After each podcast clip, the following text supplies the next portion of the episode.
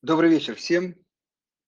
Сегодня у нас 12 июля, уже практически середина лета.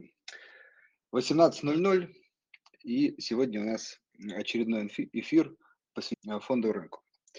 А, пока мы э, потихонечку а, собираемся, я, как обычно, чуть позже представлю гостя, э, хотелось бы пару слов сказать, кто, может быть, пропускал наши предыдущие где-то получается 3-4 эфира, или, возможно, сейчас э, слушает в записи и тоже не слушал наши предыдущие эфиры. Мы, на мой взгляд, достаточно хорошо и подробно прошлись по э, макроэкономическим темам, по тем вопросам, которые, может быть, э, в какой-то степени напрямую не касаются фонда, российского фондового рынка, но а, влияют, в общем, на рынок в целом, но и все-таки уже как производная влияет и на российский рынок в том числе.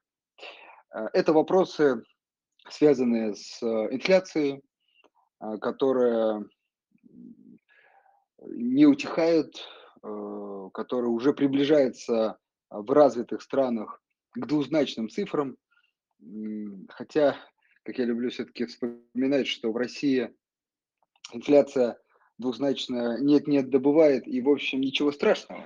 Но заголовки э, западных газет, э, западных аналитических материалов э, пестрят тем, что действительно для этих стран такая инфляция что-то из ряда вон, и там называются, знаете, как наиболее высокая инфляция за последние там 20-30 лет, а порой уже где-то в каких-то странах это исторически максимальная инфляция.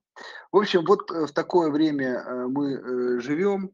Это мы подробно обсуждали и говорили о том, насколько все-таки это страшно, не страшно, мож, могут ли с этим центральные банки бороться, не могут. Ну и, собственно, строили определенные планы, когда и как это может закончиться. Ну, развилка, опять же, это все рассказываю, призываю вас при желании, кто интересуется темой, послушать, переслушать. В общем, развилка от того, что уже этой осенью мы увидим кардинальное замедление инфляции, как следствие кардинальное изменение политик центральных банков, что, кстати, хорошо а, для а, фондовых рынков в целом. Либо второй вариант – это а, тенденция на повышение ставок, на повышение, ну даже, может быть, не повышение, а э, стабильно высокой инфляции – продлится с нами долго, вплоть до конца 2023 года. Весь этот э, период придется э, повышать ставки, ну и как следствие фонды рынки все это время будут под давлением. Вот такая развилка. Было несколько гостей, у каждого свое мнение. Э, будем наблюдать. Тут действительно нужно уже, наверное, взять какую-то нам паузу и посмотреть макроэкономическую статистику, новую выходящую. Напомню, кстати, в эту среду выходит инфляция в США. Ну и, собственно, может быть, уже ближе к осени еще раз попробовать переосмыслить а, наши планы. А, вот такой, такая некая рубрика а, у нас прошла, поэтому еще раз призываю, кому интересно, послушайте, ну и чтобы не пропустить новый эфир, обязательно подписывайтесь на наш телеграм-канал и э, скачивайте, пользуйтесь приложением, нам тоже мы выкладываем много полезной информации. Э, вот, э, побродив условно по миру, по макроэкономическим данным, хочется все-таки вернуться к э, российским, к российскому фонду рынку. И вот теперь я уже думаю, мы как раз собрались. Готов представить гостя. Сегодня у нас в гостях Игорь Шимко, сооснователь НЗТ Русфондс. Также Игорь Шимко, частный инвестор, Игорь, добрый вечер. Добрый вечер всем. Хорошего дня. Спасибо за представление. Игорь, да, спасибо вам большое, что а, пришли, уделили нам время. А, давайте я предлагаю построить диалог следующим образом. А, вы немножко расскажете о себе, о своем инвестиционном подходе, о каких-то показателях или каких-то акцентах, э, которые вы делаете при инвестировании, ну, такие как бы базовые принципы вашего подхода, да. А во, ну, как бы, это в начале, да. Потом поговорим уже непосредственно о какие, например, компании, эмитенты российские подходят, исходя из этих э, подходов. Ну и в третьей части мы обычно переходим к вопросам слушателей. А, дорогие слушатели, вас призываю в последнем посте в комментарии, в комментариях писать эти вопросы. Обычно все-таки по макроэкономическим темам не так много вопросов, но вот мы, может быть, немножко с небес на землю спускаемся, ближе к конкретике, говорим сейчас про российские компании, поэтому жду от вас интересных вопросов, а Игорь, я надеюсь, а, поможет на них ответить. Игорь, давайте, собственно, тогда начнем с вашего подхода. А, подход у меня сформирован, наверное, все же классической школой с упором на то, что э, у меня за плечами уже свыше 10 лет э, работы в финансах, э, и я был а, сначала, скажем так, молодым юным аудитором, сотрудником большой четверки. А, я как раз в разгар кризиса 2008-2009 года заходил в КПМГ с большим желанием попасть в оценку бизнеса, а, но заходил в итоге я потом через аудит банковского сектора, э, финансового сектора и таких вот компаний типа Московской биржи, инвестиционных холдингов, поскольку в то очень тяжелое время, э, мягко говоря, не процветал э, какой-либо M&A, и, к сожалению, найма в достаточном объеме не было в эту историю. Но поскольку я такой человек проактивный, я все равно умудрился влезть во все эти проекты, побыть аудитором и на Мосбирже, и на депозитарной клиринговой компании, и позаниматься большим количеством разных оценок э, как кредитов, залогов, бандов, акций, а, инвест-проектов. В общем, занимался этим несколько лет, потом уже ушел в реальный сектор в качестве аналитика, финконтролера, э, специалиста по инвестициям, там дорос до заместителя финансового директора. А, параллельно с этим строил свои собственные частные инвестиции и занимался анализом компаний. С Сергеем Поповым уже 4 года назад э, создали компанию NZT Rusfond, такое вот э, наше маленькое сообщество, где мы работаем с помощью нашего трио. Это фундаментальный анализ, которым в основном занимаюсь я. Там есть еще а, поведенческий анализ, э, за который отвечает Сергей. И есть технический анализ. У нас есть наш коллега Эрик, который помогает нам с э, точками входа, выхода и в целом с пониманием того, как видят э, ташники картину. Поскольку у меня а, основной конек все-таки фундамент, то я строю свою аналитику, исходя из э, обычных вещей, таких вот, э, как все привыкли слушать у Андрея, причем даже у Назара, может быть, Фикинина, а, мультипликаторы, калькулятор, а, но плюс к этому я еще добавляю внутреннее знание, понимание того, как устроен бизнес, какие у него могут быть цели и противоречия, и те наблюдения, которые накапливаются уже годами за наблюдением вот, тем, как ведут себя инвесторы, как ведут себя инвестдома, потому что на моем пути мне довелось посотрудничать, в том числе на сделках э, и на sell-сайде, и на buy-сайде, готовя продажи некоторых банковских бизнесов в Российской Федерации, в том числе международных брендов. Вот. Поэтому вот сейчас э, я весь этот опыт э, потихонечку кристаллизую, пользуюсь им, делился со знаниями с частными инвесторами и проводил на московской бирже э, сессии обучения, плюс там в Питере проводил.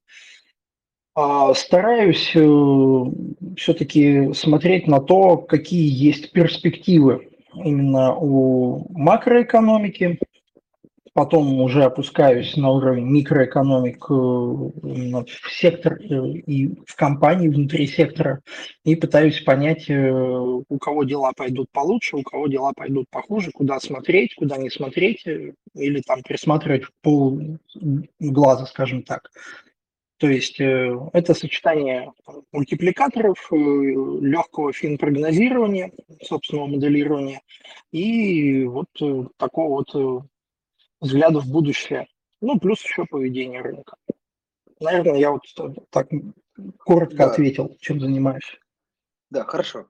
А, а, Игорь, смотрите, а, давайте тогда чуть, может быть, больше конкретики, да, добавим. Вот э, какие именно показатели, да, то есть, э, ну, наверное, макро давайте сейчас не будем, это достаточно подробно о нем говорили. Вот, может быть, если, возможно, в двух словах вообще, как вы сейчас его оцениваете, то есть оно такое как бы проинвестиционное или наоборот, скорее такой встречный ветер. Вот. А все-таки более подробно хотелось бы поговорить про на какие показатели смотрите. То есть вот если как совет, да, такой маленький э, урок частному инвестору, вот, открыл он отчетность или какие-то другие показатели, вот на что смотреть, и вот еще важно, я люблю спрашивать э, какую-то некую иерархию, да, если она есть. Например, вот этот показатель наиболее важен, это чуть менее важен, ну и так далее. Ну, если скажем про макро, то, естественно, у нас сейчас встречный ветер, такие серьезные хедвинды идут по всем рынкам. Это и Россия, и международка. Здесь как бы без исключений, поэтому тут совсем коротко. А в показателях самое главное здесь э, изучение динамики Э, того, что у нас происходит в бизнесах. То есть, э, ну, что, если мы смотрим на отчет, что для нас значимо, да, то есть выручка, она у нас растет или падает, какие были там причины вот этого движения, какие вообще были ожидания, то есть соответствует ли текущая динамика тем ожиданиям, которые мы закладывали, которые объективно должны быть. Как у нас меняется себестоимость продаж или оказания услуг, у компании, да, то есть меняется ли пропорция к выручке, как она становится хуже, лучше, эффективнее компания работает или наоборот начинает закапываться в дополнительных затратах. Операционные расходы в динамике. Э, что у нас компания пытается сделать? Там, нарастить какой-нибудь штат, не окр, вложение в разработке в зависимости от сектора обязательно денежные потоки, как компания распоряжается получаемыми деньгами и получает ли она в принципе их. Может, она модный кэшбернер, и ее классическими мультипликаторами в принципе невозможно проценить, потому что она не приносит value, она приносит только мечту, и там уже нужно применять поведенческий анализ.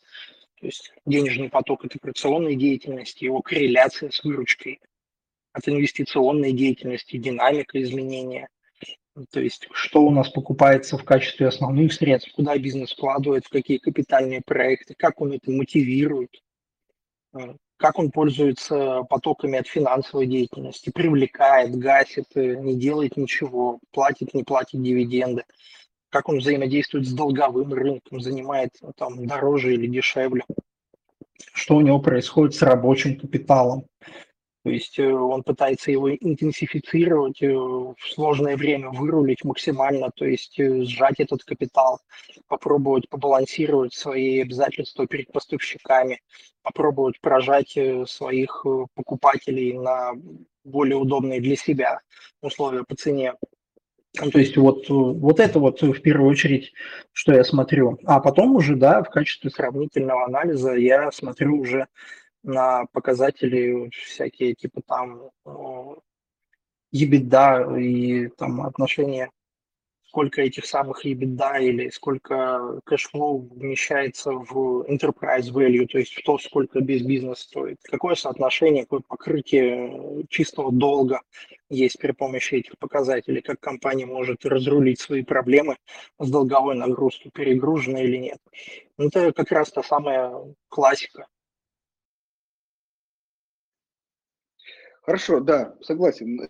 Это прям э, действительно классическая классика.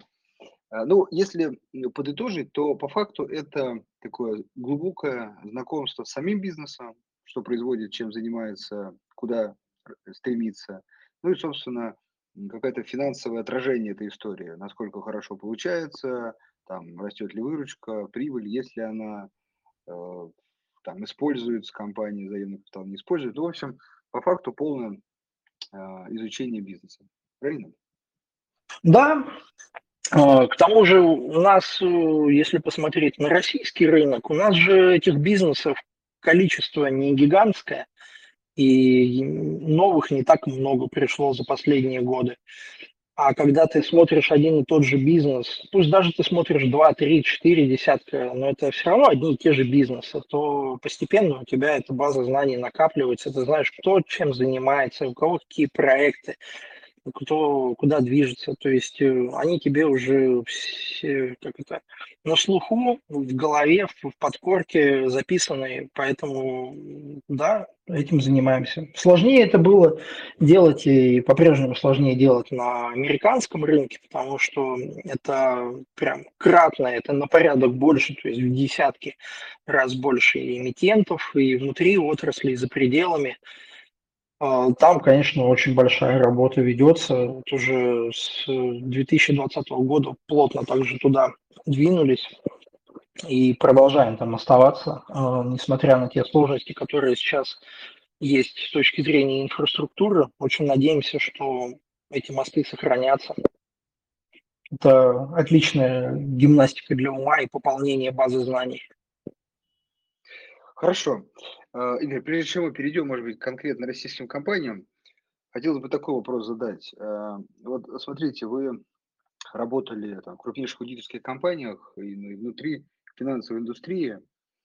Вот а, все-таки есть какие-то, знаете, такие, ну, часто, особенно новички, ищут особые уникальные показатели, которые ну, в книжках про них не пишут, но э, на практике, вот, например, используют? Или все-таки и в этих крупных компаниях, банках используют вот эти классические методы, о которых вы сказали, и, в принципе, ничего такого уник, ну, не, не уникального, ничего секретного, да, нету, нужно только кропотливо изучать бизнес, считать показатели. Ну вот как раз второй вариант, я вот э, скажу в качестве примера, у меня когда-то был в 2010 году аудит э, компании «Связи Инвест Нефтехим». Ну, собственно, вся секретность давно закончилась, уже все-таки 12 лет прошло. И вот скажу, вот как мы оценивали, например, пакет, который был у них в Русгидро. Заходишь в фактиву Dow Jones, достаешь э, данные по аналогам. Там была похожая ГЭС в Бразилии, Тайпу.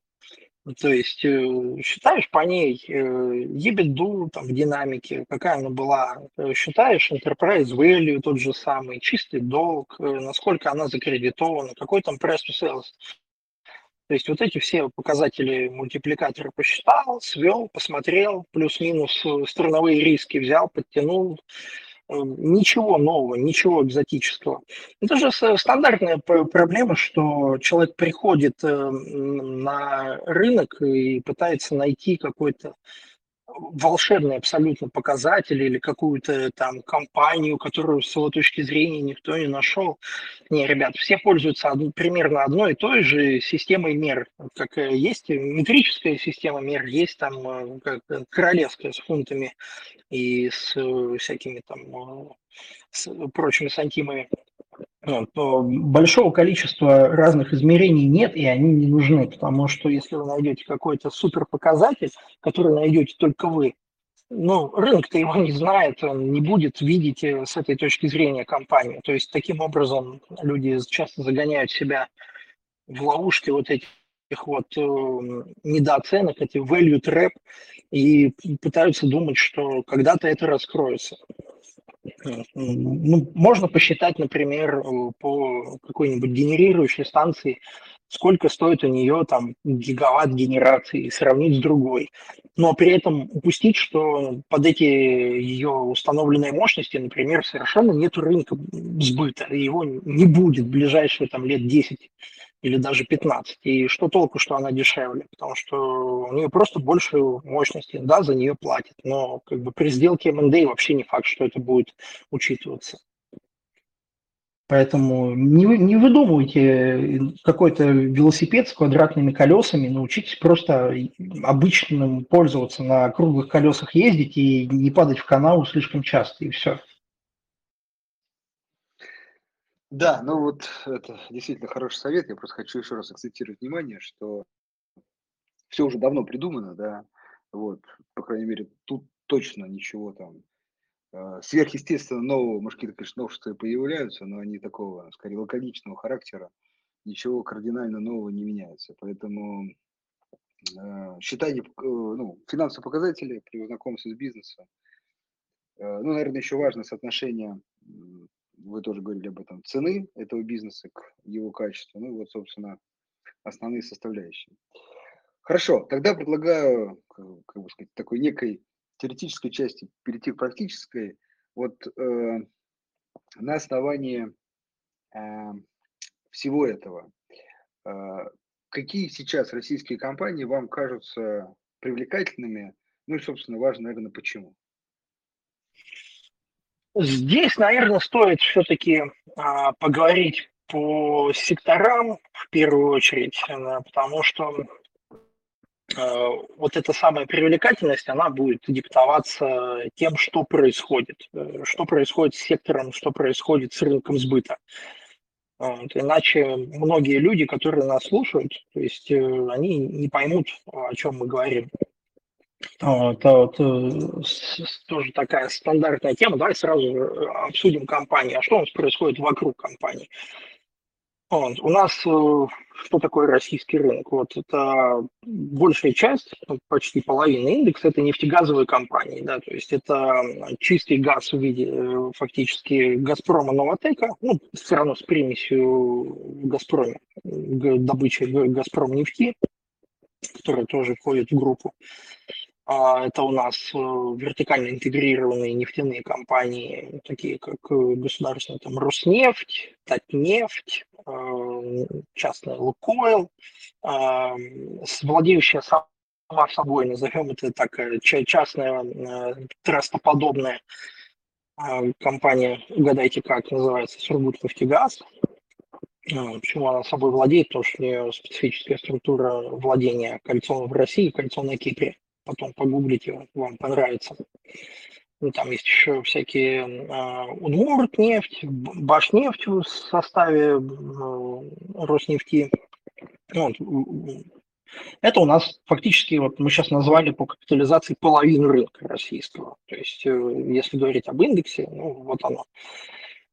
Что у нас интересного происходит в, с этими компаниями? у нас очень много всего интересного происходит. У нас э, есть санкционное давление на сбыт нефти. У нас есть э, использование трубопроводов «Газпрома» в качестве инструмента, наверное, политической игры. То есть это нигде не анонсируется, но имеются достаточные основания полагать, что это именно так. То есть вот эти все истории с турбинами – и возвратами их, и остановками прокачки через Северный поток. А у нас э, есть э, достаточно гибкое налогообложение для компаний, продающих нефти, нефтепродукты. Это налог на добавку, ну как это, НДПИ, налог на добычу полезных ископаемых, который э, фактически отсекает огромное количество прибыли, получаемой свыше определенного лимита цены при определенном курсе рубля менее зарегулирована у нас э, газовая продажа, но, как мы все 30 числа прошлого месяца узнали, э, вольности здесь э, могут быть, и они могут быть мгновенно. Это история с вот этим вот типа разовым НДПИ на показатели «Газпрома», которые совпали с дивидендами там 1, 1 триллион 248 миллиардов э, забрали НДПИ, а дивидендов было 1 триллион 244 миллиарда рублей. Подозрительно совпадающая сумма. Ну, то есть здесь у нас вот, с, вроде бы огромное количество встречных ветров. То есть если так посмотреть, в моменте все выглядит достаточно грустно. То есть эм, Газпром э, оскорбил все чувства инвесторов, ну, может, не сам, Минфин и государство в виде главного акционера Газпрома, но, тем не менее, осадочек остался и ложечки не нашлись. Но в то же время компания, она сейчас торгуется по очень низким мультипликаторам, потенциал там, одной форвардной выручки.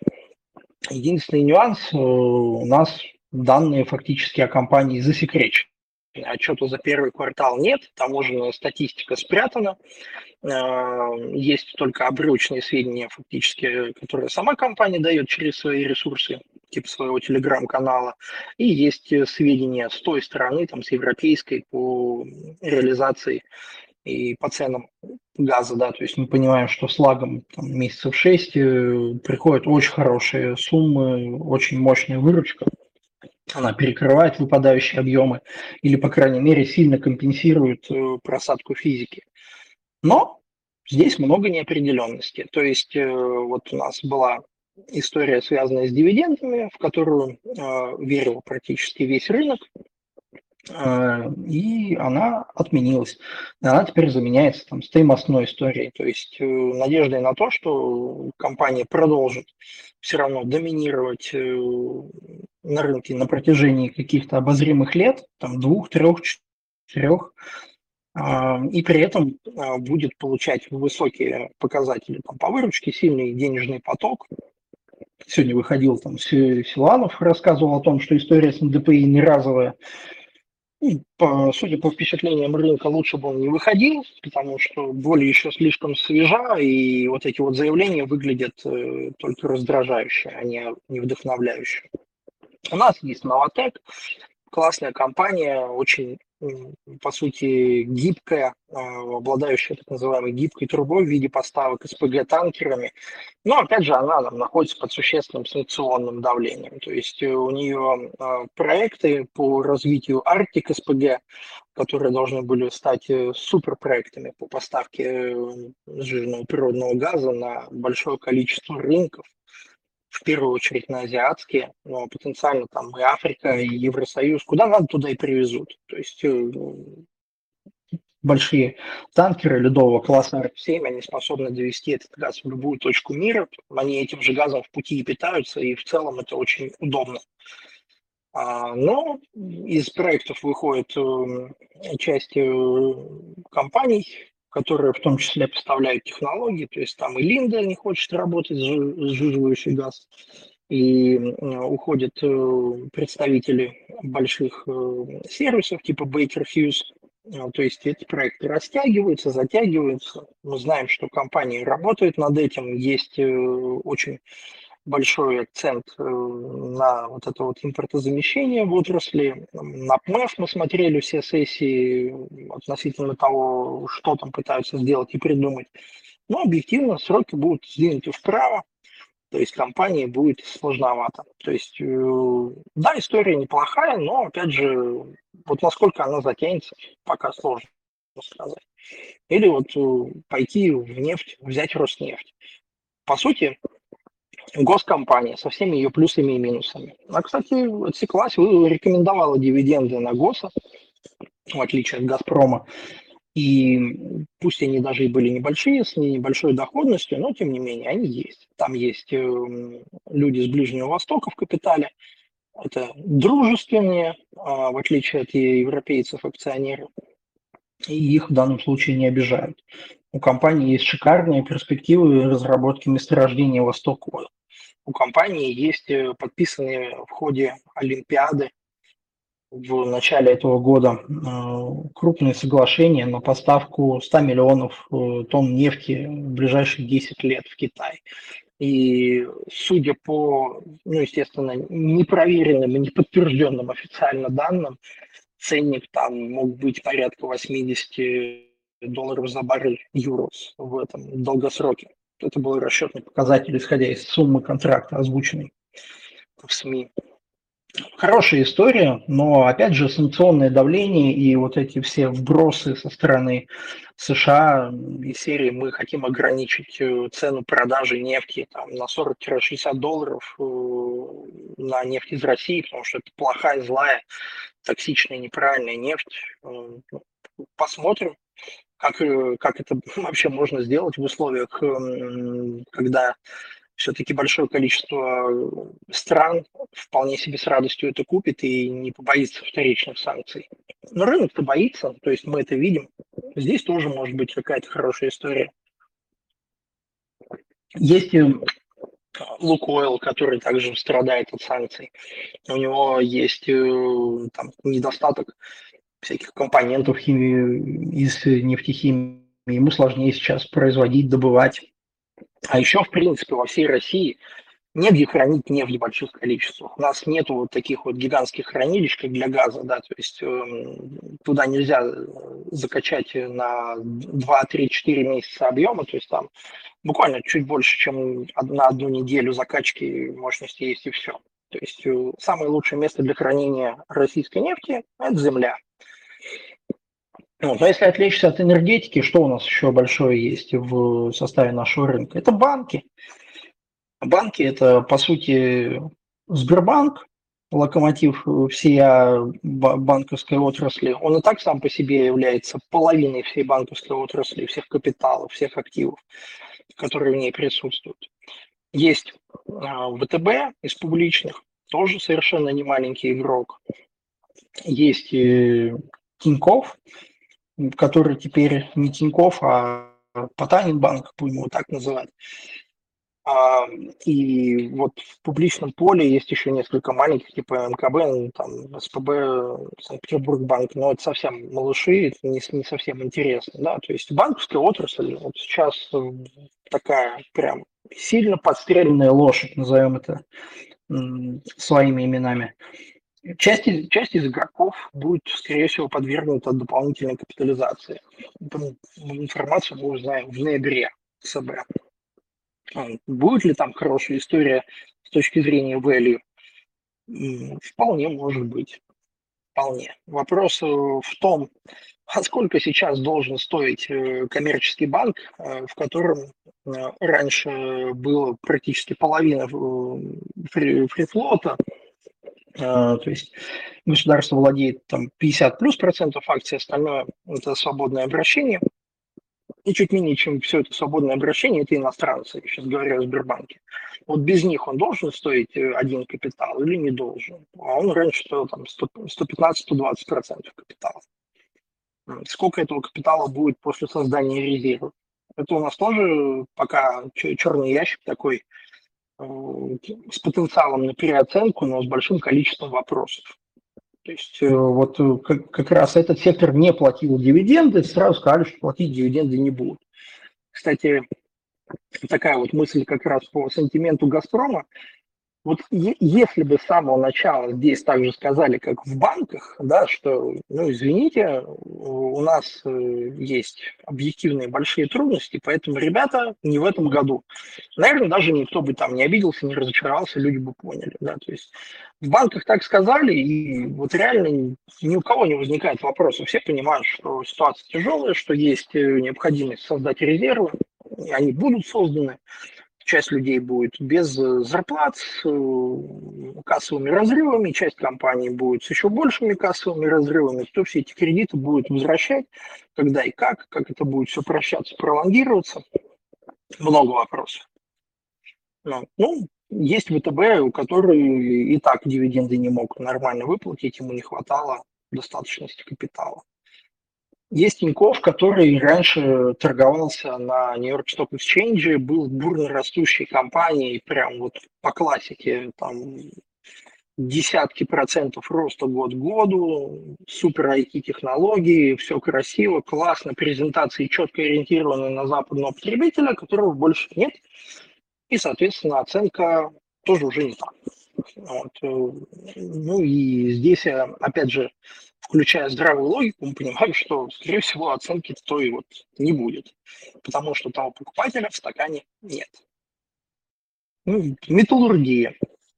С металлургией достаточно сходить посмотреть э, видео, лежащее в общем доступе в YouTube, заседание Минпромторга с металлургами, там, потратить там чуть-чуть больше 20 минут своей жизни и понять в целом ситуацию, что внутри страны они зарабатывать не будут, а с санкциями ЕС э, и отказом от российского проката они за рубежом, за рубежом не зарабатывают. Да? То есть эм, без черного проката и смежные отрасли грустят.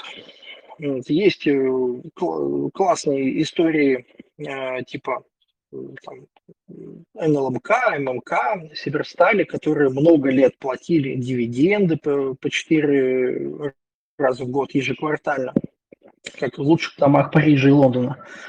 Э, торговались с отличными мультипликаторами, вводили передовые технологии. Реально бизнесы прошли большую трансформацию, они очень сильные, они очень качественные, как, как бизнесы. Но сейчас для них э, прям депрессия.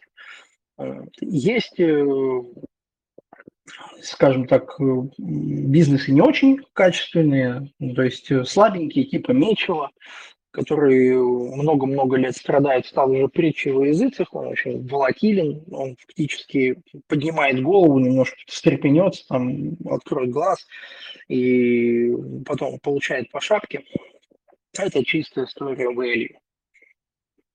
У нас есть ритейл. А, вот в ритейле каждый из вас может просто прийти в магазины X5 может прийти в магазин «Магнит», там, ленты, а, и посмотреть, э, насколько изменился там ассортимент товаров, что стало, не стало, как э, они себя чувствуют. Вот такая проинфляционная история, которая постоянно впитывает в себя инфляцию. Здесь тоже, опять же, нету того количества информации, которое мы получали ранее. Нету квартальных отчетов. Э, какие-то компании обещают дать полугодовые, но сейчас даже вот не хочется зарекаться, потому что слова IR – это слова IR. То есть э, то, что он в разговоре или в личной беседе пообещал, ну, не значит ничего. Как только выйдет отчет, тогда уже и поговорим. Пока вот э, не хочется давать зароки. Вот. Ну, есть майнеры, занимающиеся добычей э, удобрений, то есть там фосагро, крон. Э, но здесь надо понимать, что, опять же, внутри Родины э, есть определенные ограничения, потому что не гоже зарабатывать э, сейчас на внутреннем потребителе. Минпромторг об этом тоже говорил. На внешнем рынке не все мы поставляем, не все можно экспортировать. Здесь не так все легко. А, хайповая история дня, да, раз уж мы об этом заговорили – а, есть, э, например, э, в золотодобытчиках Петропавловск. А, вот, э, наверное, для всех стоит сказать, что это не та компания, которую сегодня нужно покупать на отскок, потому что нужно перечитать то, что по ней писалось, и компания, по сути, пришла к, к точке, где не может нормально удовлетворить свои обязательства. Некий Газпромбанк может это подтвердить. Да, то есть и судьба бизнеса крайне печально. Вот. Также печальна судьба котировок и компании на московской бирже скоро не станет. Не вздумайте набирать, набивать, кто это сделал, окститесь и распрощайтесь. В целом э, золото в этом цикле, оно было защитным активом, когда кризис начался в 2020 году. Ну, то есть, с моей точки зрения, кризис начался не сейчас он начался в марте 2020, когда мир за, был заперт на локдауны, когда э, была обрушена ставка ФРС в ноль, было выпущено огромное количество денег, тогда же поломались логистические цепочки и обрушились цены на энергоносители. С того момента вот, собственно, все и пошло. И вот тогда золото хорошо отработало выпуск дополнительной денежной массы, замечательно подросло, компании наши золотодобытчики подросли, такие как Полюс, там, Петропавловск, э, тот же самый, полиметалл, все, э, все было достаточно неплохо. Сейчас уже нет. Э, Все-таки золото достаточно отвязано от реальной экономики, и оно, скажем так, вещь сама в себе. То количество денег, которые сейчас обращаются в мире, то количество физических товаров, что обращается в мире, уже не соответствует этим золотым запасам. Вот. Э, в России есть еще всякие сетевые компании, которые остались после взрыва большой звезды имени Чубайса, РАО ЕС. Была такая реформа много-много лет назад. И эти осколки в виде генерации многочисленной, Россетей, их дочек, сбытов, они составляют там больше десятка компаний. И фактически эти там 20 плюс компаний э, они все торгуются с разным сантиментом, у них разные финансовые показатели, То есть мы, мы их стараемся даже лишний раз не трогать, не покрывать, особенно вот мелкие сбыты, потому что дикие не ликвиды, и это не совсем этично там что-то писать плохое или хорошее, потому что может вызывать большие движения в котировках, которые ты не хочешь, чтобы происходили.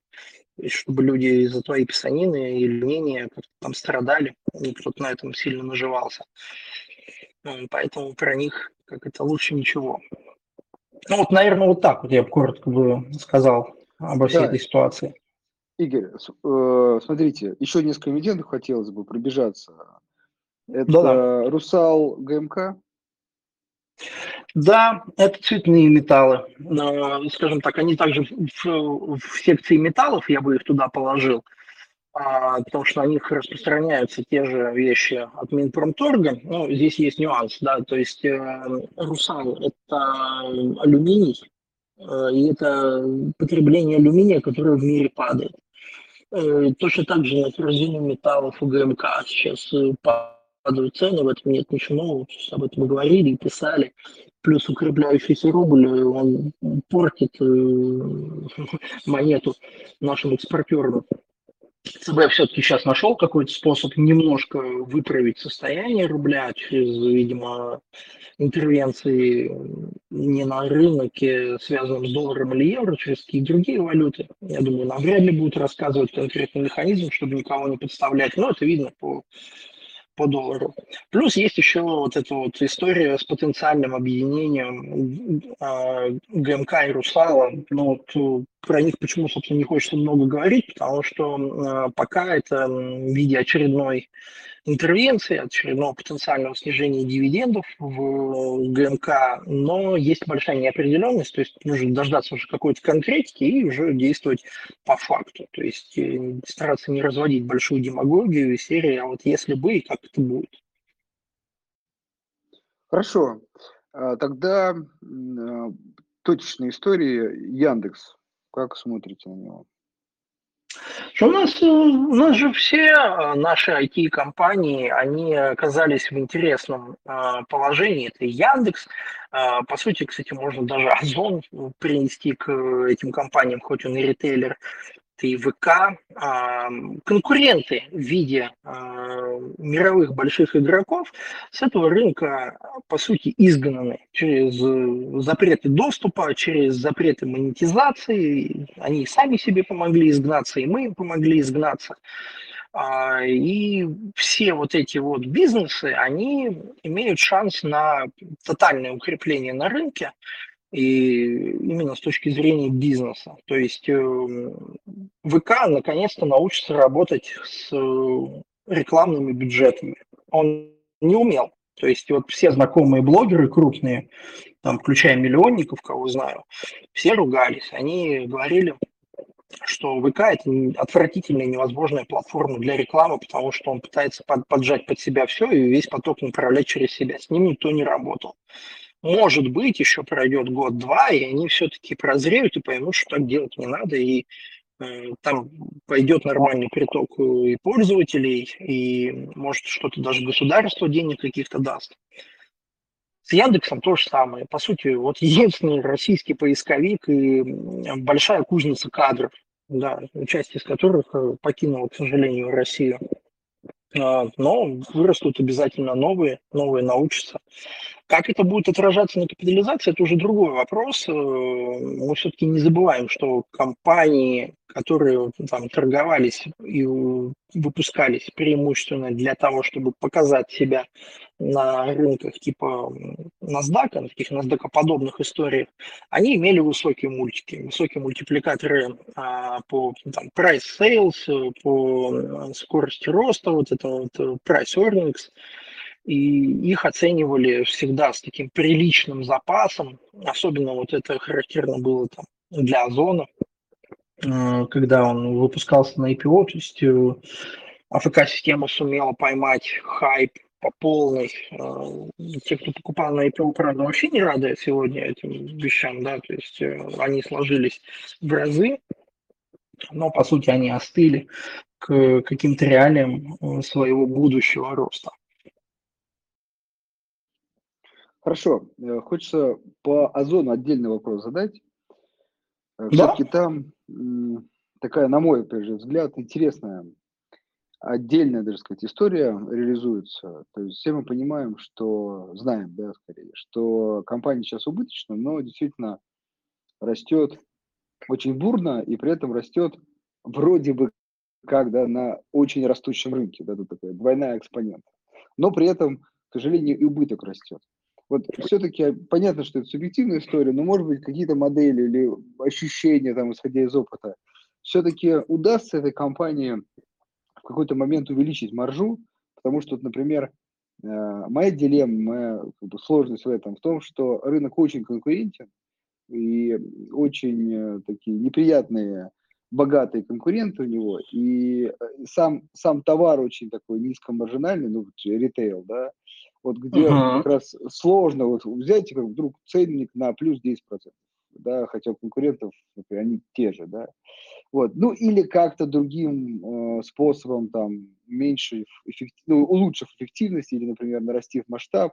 В общем, если, а, на ваш взгляд, какой-то путь реальный, ну, то есть вот, ощутимый, а, у Озона стать реально прибыльной компанией. Потому что ценник, ну, сильно снизился, да, и кажется очень заманчиво. Или все-таки, как я, ну, не хочется там, пугать, это может быть такой бум большой, в смысле, ну, в плохом смысле, что в какой-то момент компания, ну, сократит, ну, то есть повысит цену, дабы сократить убыток, ну и, собственно, вот этот рост сразу закончится.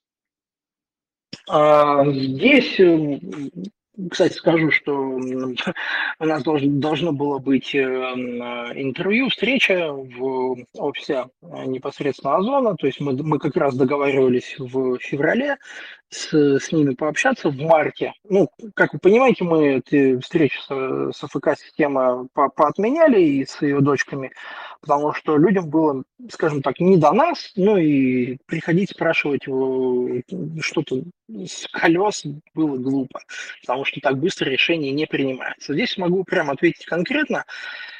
А, значит, история такая. Там сейчас э, финдепартамент там, наверное, рисует уже 500-ю презентацию о том, какой будет бюджет, как это все перекроить, но а, здесь э, или рост, или прибыльность. А, скажу так, в текущей ситуации ни АФК, ни Баринг денег давать компании больше не будут. Да? То есть э, она обязана выйти на самоокупаемость, имея вот ту заначку, которую она получила, сделав IPO. Соответственно, вот эти все прекрасные темпы роста в 100% плюс в год, они при такой ситуации уже недопустимы. То есть компания режет э, персонал, она режет проекты крупные, э, которые не имели потенциальной возможности окупить себя, они были заведомо убыточны.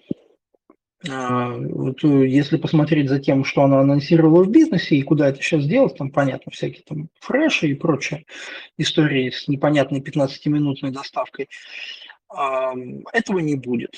То есть э, это уже потенциальная точка экономики. Выйти быстро прямо в этом году, не прибегая к э, отрисовке разных бухгалтерских трюков, в принципе невозможно потому что это достаточно глубокая трансформация, и, как было правильно сказано, здесь нельзя резко дернуть ценник наверх, потому что есть Wildberries, есть э, э, всякие Сберлогистика, доставка, и э, это реально богатые конкуренты. И здесь нужно понимать, что там в качестве маркетплейса есть там еще Авито, то есть рынок очень тяжелый с точки зрения добычи прибыльности, он прям очень тяжелый.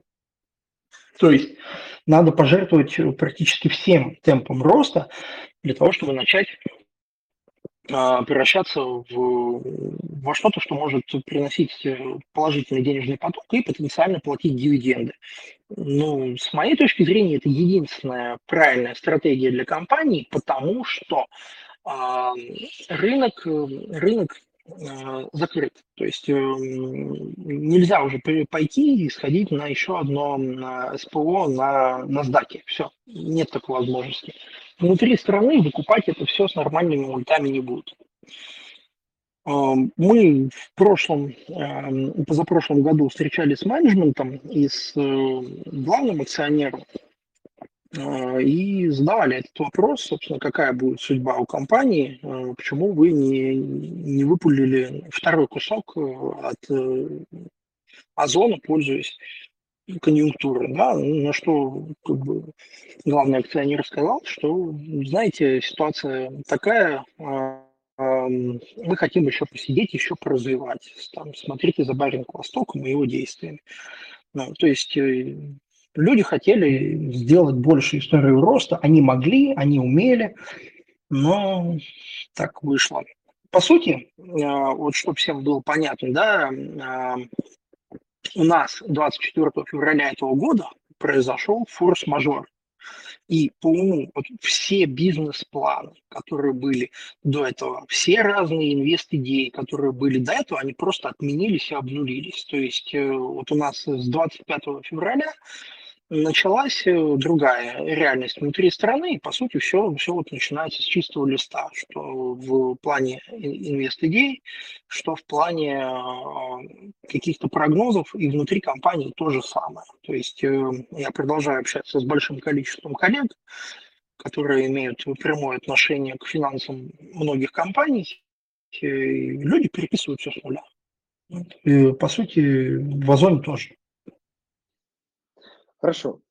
А, ну и последние, вот прежде чем мы перейдем к вопросам, последние две компании, хотя это один сектор, а, мы вот на него сейчас активно смотрим, это строители. Ну, ПИК, самолет, ЛЦР. А, с учетом как бы кажущейся очень важно, как сказать, не, э, не такого глубокого просадка и по экономике, и э, довольно-таки быстрый возврата ставки э, центральным банком, я понял. А, здесь э, вот мы их э, Сейчас, откладывали в... Да, секундочку. Да, да, да. Я просто тут, э, к сожалению, и вообще договорю. Возврата ставки, их ставка вообще на строительную отрасль как стимулирующую, да, развивающуюся. Вот как вы смотрите? Там некий, может быть, худший, то... Угу. А, по, э, по этой отрасли здесь э, произошел, э, естественно, шок, когда была ставка поднята до 20%. И этот шок сильно затормозил условия кредитования. Правительство отреагировало соответствующим образом, выпустив очень большую э, программу помощи льготной ипотеки, которая была фактически размером с треть прошлогоднего объема всей ипотеки, но пока это недостаточные меры. Э, мы понимаем, что э, все основные девелоперы, скорее всего, застопорят э, или замедлят ввод новых проектов, и будут стараться придерживаться стратегии так называемой price over volume, то есть когда э, компания старается продать дороже, с высокой прибылью, э, то, что она делала. Здесь нужно понимать, что на компанию также давит на их прибыльность вообще на всех застройщиков сильно подорожавшие стоимость всех импортных компонентов, машин, обслуживание этих машин.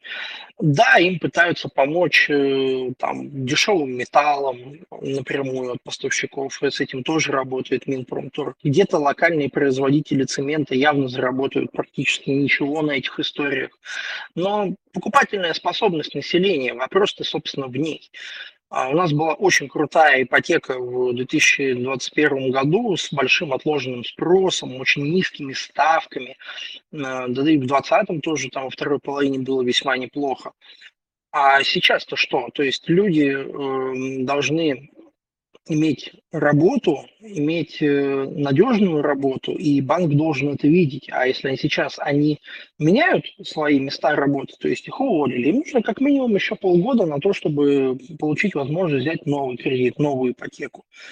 А, то есть спрос, он становится слабее а цены входят в боковик. Э, у нас есть, кстати, э, желание, запланирована встреча с представителем э, одной из компаний в отрасли, Вот, мы ее проведем и, наверное, будем уже знать точнее, что там происходит.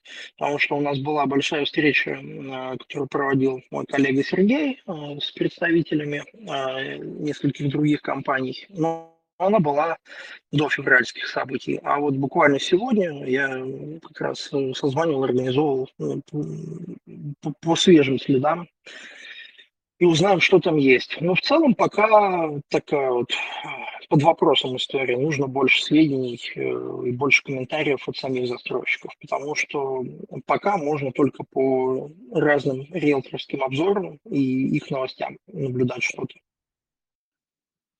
Хорошо.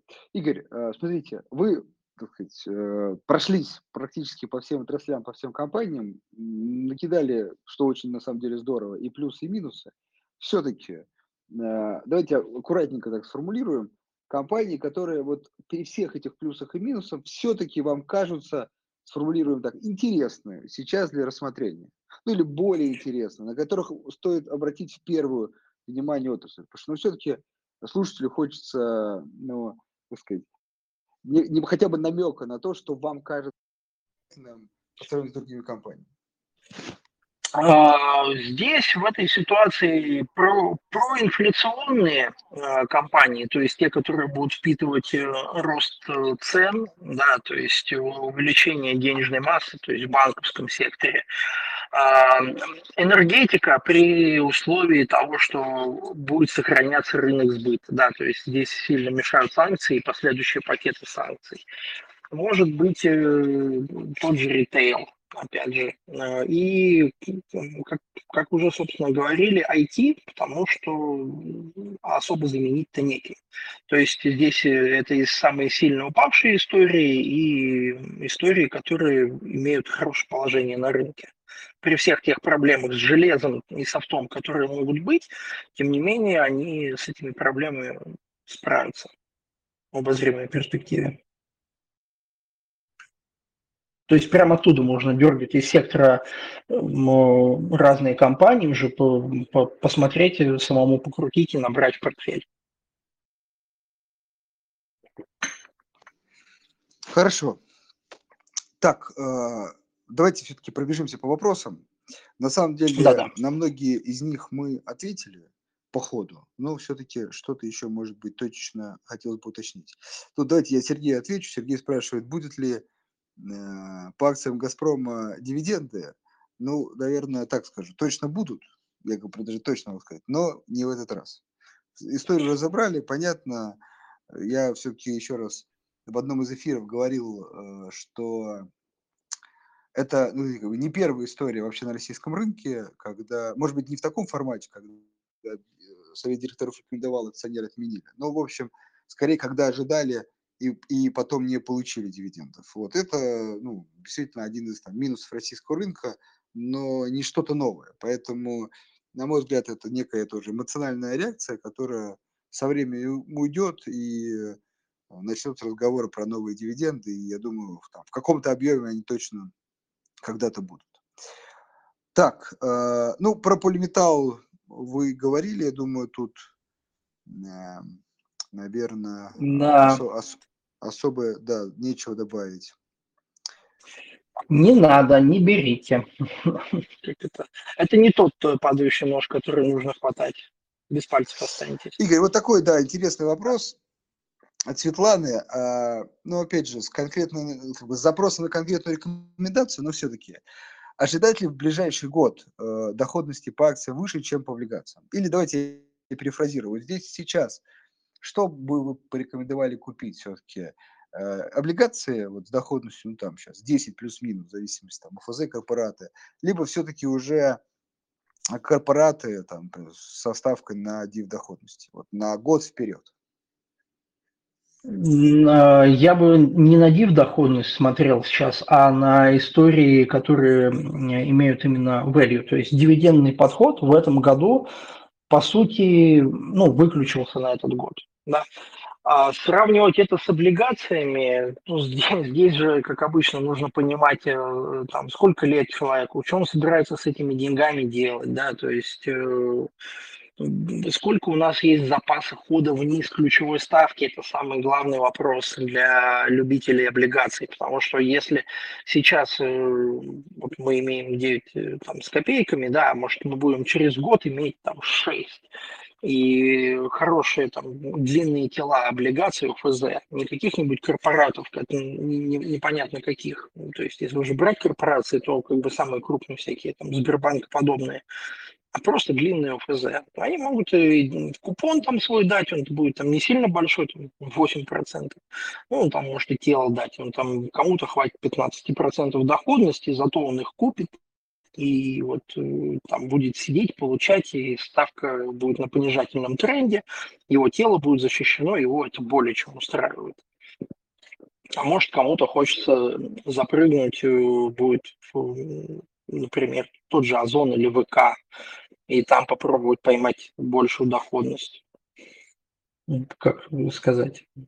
Облигации э, – это другой немножко мир, другой рынок. И, кстати, его торгуют люди с таким очень осторожным психотипом. Хорошо. Э, вопрос вот немножко э, про иностранные компании. Давайте постараемся не пропускать. Да. А, Константин спрашивает, есть ли шанс у зарубежных нефтесервисов в ближайшие пару лет? Или, возможно, рецессия может слить котировки еще сильнее? Ну, в ближайшие пару лет это будет зависеть от, от компании, насколько добытчики апстримы захотят э, довести до них деньги. То есть добытчики апстримы сидят и видят надвигающуюся рецессию, которая уже, уже идет. Я на месте финансового директора или генерального директора добывающей компании вложил бы примерно ничего поверх э, реальных э, надобностей. Точно не стал бы добавлять объемы добычи. Вот пока бы ко мне не, не пришел местный э, спецназ США из полиции и не заставил бы под угрозой там, 20-летнего срока это делать, я бы это делать не стал, потому что нет ничего дурнее, чем на таком потенциальном поезде, едущем вниз, под уклон делать большие инвестиции. Но а здесь нужно понимать, что все-таки база, которая есть, именно техническая, материально-техническая, она требует постоянного вложения денег просто на поддержание добычи на полке. И э, сервисы здесь э, могут расти, э, даже при том, что в них будет вливаться просто больше денег, чем в этом году или в прошлом году. То есть э, не, не намного-намного больше, но будет вливаться больше, хотя бы из-за инфляции запчастей, труда и всего остального. А там шансы есть. Ну, как бы и рисков, конечно, тоже хватает, потому что здесь наверное, даже апстримы могут пока получить побольше. Но пока мы с вами общаемся, сегодня нефть опять на очередном страхе, на очередной волатильности делала минус 6%. Обратите внимание, насколько большие стали амплитуды вот этих торговых движений. То есть э, чуть-чуть вышла плохая статистика, рынок дрогнул. А, чуть-чуть пошел ковид вверх, хотя это уже омикрон, да, то есть это уже нечто похожее на грипп, раньше на на грипп никто внимания не обращал. Смертность была такая же. Но как бы ковид есть ковид. Это страхи новых ограничений, это потенциальное закрытие в Китае. Это слабый PMI. То есть э, здесь все может быть. Хорошо, возвращаемся к российскому рынку. Тут э, слушатель с ником Пролив, наш так сказать, постоянный слушатель. Некоторые вопросы мы отвечали, поэтому пропускаю. А вот действительно Э, ну, можно, если коротенько, вот эти компании, ДВМП, НМТП, два порта, и ОАК, Иркут, э, так сказать, две наши э, надежды на импортозамещение. Ну и, может быть, про Совкомфлот пару слов.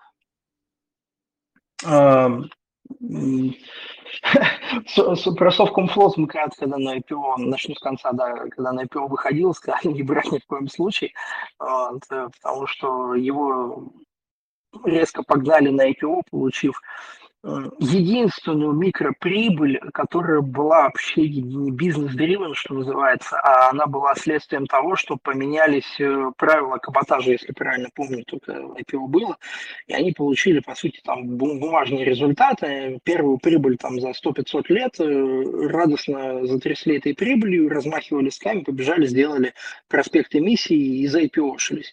Потом хотели э, привлечь день, деньги на, на байбек, но, в общем, общем, чушь какая-то вышла. Собственно, и сейчас тоже пока как-то просвета особого нет. Совкомфлот, у него задача больше инфраструктурная, обеспечить наличие вот этих вот гигантских э, кораблей, которые будут обслуживать интересы Родины. Но не вас, товарищи акционер. А, то же самое касается ОАКа Иркута. То есть, во-первых, низколиквидные акции с разными потенциалами манипулятивных задергов. А во-вторых, этот вот большой перекованный холдинг, который там будет строить самолеты, но не факт, что с этого получит прибыль.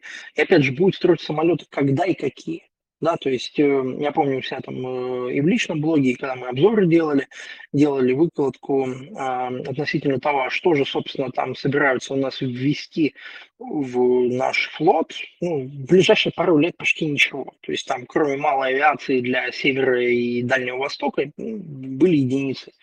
Э, самолетиков. Если говорить про военную авиацию, хотелось бы поговорить про профильнее, но там все засекречено давным-давно, еще там, в 16-е годы можно было, в 2016 и же с ним можно было посмотреть, сейчас ничего не увидите. Но здесь банальная логика с учетом всех происходящих событий. Вот там-то на гособоронзаказе все будет замечательно. Там будет много загрузок в там, 2-3 смены будут делать больше, лучше, и это факт. Опять же, ну, что мы из этого увидим, не знаю, я бы это не лез. И по портам, они просто маленькие, поэтому про них обычно всегда не говорим. Имеется в виду, там стакан можно подвигать там, двумя-тремя сотнями тысяч рублей, а когда туда залезает куча народу, это совсем нехорошо. Бизнесы работали и работают. Порт это все-таки долгосрочная вещь, и это точка перевоза грузов.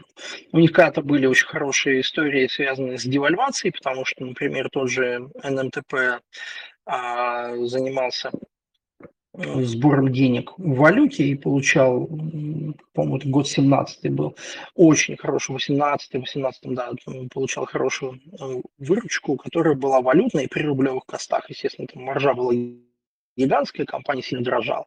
Сейчас она откатилась. А ДВМП, Дальневосточное морское пароходство, здесь э, еще грузоперевозки по миру, которые притормозились, да, то есть э, ну, это такие истории прям могут быть консервативные. ДВМП, кстати, очень сильно же переоценилось, там в районе 2020 года, если память не, не изменяет. Но там были свои определенные сложности. Ну, это такое, чуть-чуть можно портфеле держать тем, кто это любит.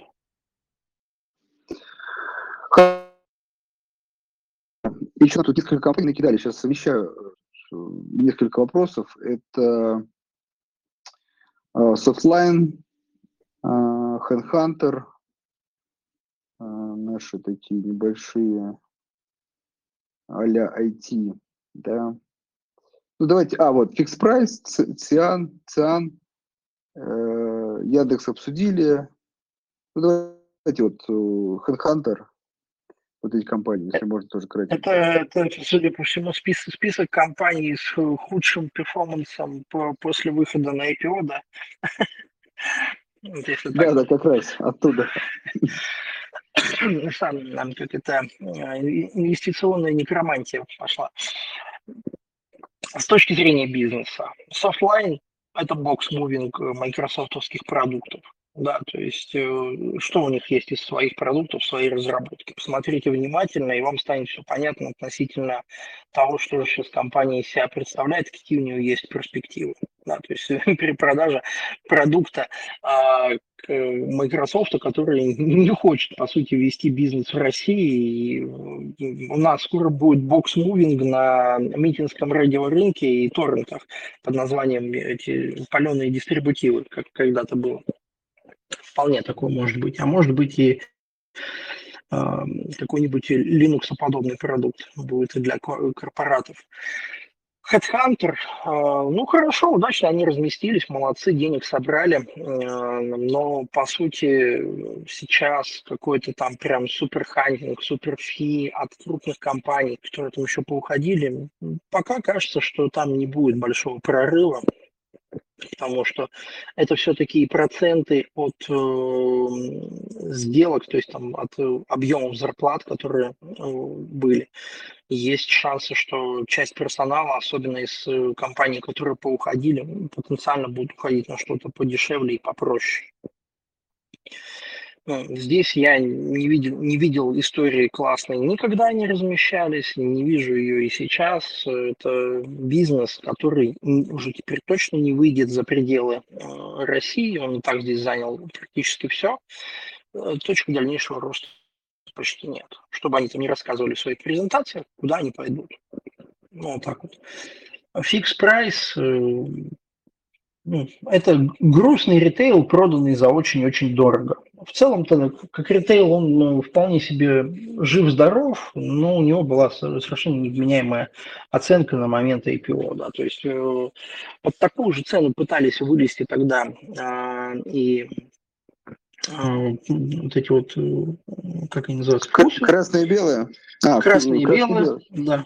Красные и белые, да. Я тогда как раз э, смотрел их pre презентацию, где они там 50 тысяч магазинов хотели открыть. Это было очень смешно. То есть это была такая просто вот, э, я не знаю, на кого рассчитана, очень жадная, прода... гру... грубая и глупо продающая презентация. Естественно, слава богу, она не увенчалась успехом, потому что так нельзя.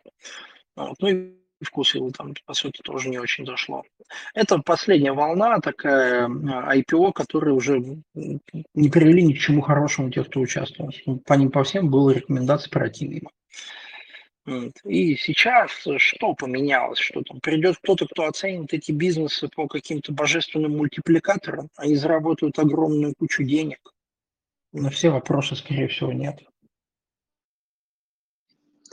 Хорошо. И я думаю, все-таки финальный вопрос а, такой общего характера. Он, действительно, мне кажется, он очень многих сейчас беспокоит. А, вот Сергей спрашивает, как думаете, возможен до конца года еще один форс-мажор, который приведет э, к ставке 15-20%? И я от себя добавлю.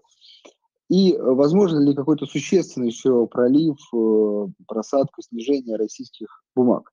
То есть общая дилемма Э, даже обобщу сейчас, э, такая вот исторически, если взглянуть на год-два, понятно, что сложно прогнозировать, но все-таки, да, может быть, по ощущениям, да, по каким-то другим показателям. Это все-таки где-то вот дно, которое потихонечку мы от него будем э, восстанавливаться. Или э, с учетом надвигающегося там мирового кризиса, рецессии, вполне возможно, что российский рынок будет ниже, существенно ниже, и в общем, не стоит сейчас спешить там активно на, на, на все деньги закупаться бумагами.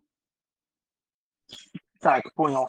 Про ставку. А, решение по ставке, вот эти вот 20%, это была краткосрочная заградительная мера, такой, скажем, жгут, а, наложенный на, на, на ногу российской финансовой системы.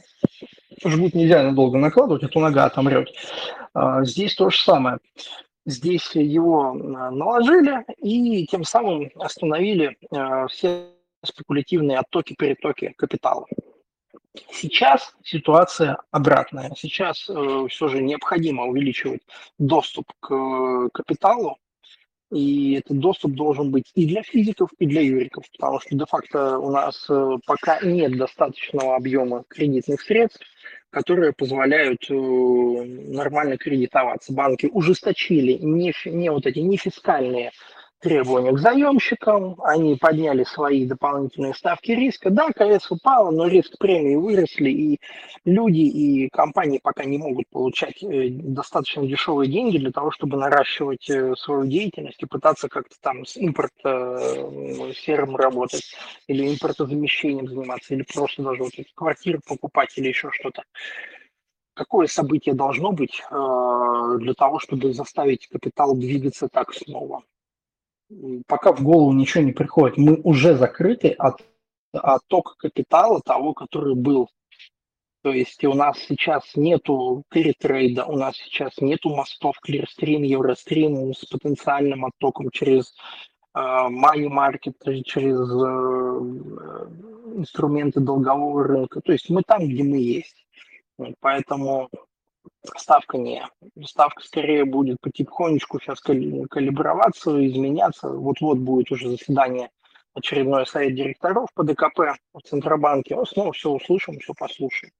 По поводу того, э, может ли сползать рынок до конца года, да, он может сползать. Э, здесь же как? Здесь, с одной стороны, у нас была классная высокая ставка в марте, и под нее были, пусть даже и не длинные, но все-таки не самые короткие это депозиты. Да, были трехмесячные, но были и на 6 месяцев, и на 9 месяцев. Большое количество денег ушло туда. То есть э, мы сейчас можем увидеть 9% э, по ключевой ставке, можем увидеть упавшие депозиты, но это не значит, что у людей те депозиты закончились. Они к сентябрю, октябрю только будут заканчиваться. Был большой расчет на приток денег э, на рынок от дивидендов «Газпрома», и он не состоялся. Это реально была бы лавина в там, 330 миллиардов рублей, которая могла бы решать очень большое количество проблем с капитализацией компаний, с моральным настроем участников рынка, который очень немаловажен. А сейчас люди ходят и боятся каждого шорха, то есть там придумывают разные э, себе версии относительно того, что там примет Госдума, Совет Федерации, вот тут про 15 число в каналах там разгоняли всякие темы. Потом это все опровергалось э, правительством, уточнялось, и это будет еще продолжаться. То есть эта нерв... нервозность, она сейчас никуда не денется завтра. И деньги какие-то потенциально смогут прийти на рынок только тогда, когда в депозитах станет совсем кисло, когда будет э, ключевая ставка, допустим, 7, а какой-нибудь Сбербанк и же с ними снова сделают психологически важные и неважные 5-6, процентов, ну, тогда кто-то, может быть, уже подзабудет э, все страхи и ужасы, которые он видел и пережил, и скажет, ну, ладно, была не была, все уже плохое прошло, а депозит скучно. Ну, тогда можем начать расти. Хорошо. Игорь, вам огромное спасибо за уделенное время. Мы даже немножко перелимитили, но мне кажется, было очень много полезной и, главное, качественная информация. Вот, как обычно, да, как обычно говорю, э, каждый слушатель э, вынесет, сможет вынести свои выводы. Еще раз напоминаю про первую часть, что никаких особых секретов нету, кроме как э, там, изучения новостного фона про компании, финансовых показателей. Плюс есть большой плюс именно российскому инвестору при анализе российских компаний. На самом деле, если вы маломальски интересуетесь какой-то финансовой новостной тематикой, у вас, у вас куча информации. Да? Вы так или иначе знаете что-то об этих компаниях, что-то производят, какие-то новости и так далее. Это уже ну, такой отличный старт. Добавьте к нему а, финансовые показатели, и, в принципе, ваши решения будут вполне взвешенными. Ну, а, собственно, уже конкретно на какие компании стоит обращать. Например, во второй части, мне кажется, достаточно подробно прошлись по... Вам спасибо, успехов в вашем фонде и начинаниях. Спасибо. Надеюсь, что все-таки, да, российская экономика сможет совершить эту, эту перестройку на азиатские рынки, и, в общем, в какой-то момент это также отразится и на фондовых рынках, и и «Газпром» нас тоже в какой-то момент начал да. тоже радовать верим. Верим, верим. Верим в лучшее. Азия верим. это, это будущее. Да. Всем хорошего вечера. Спасибо. Да, спасибо. До свидания. До свидания.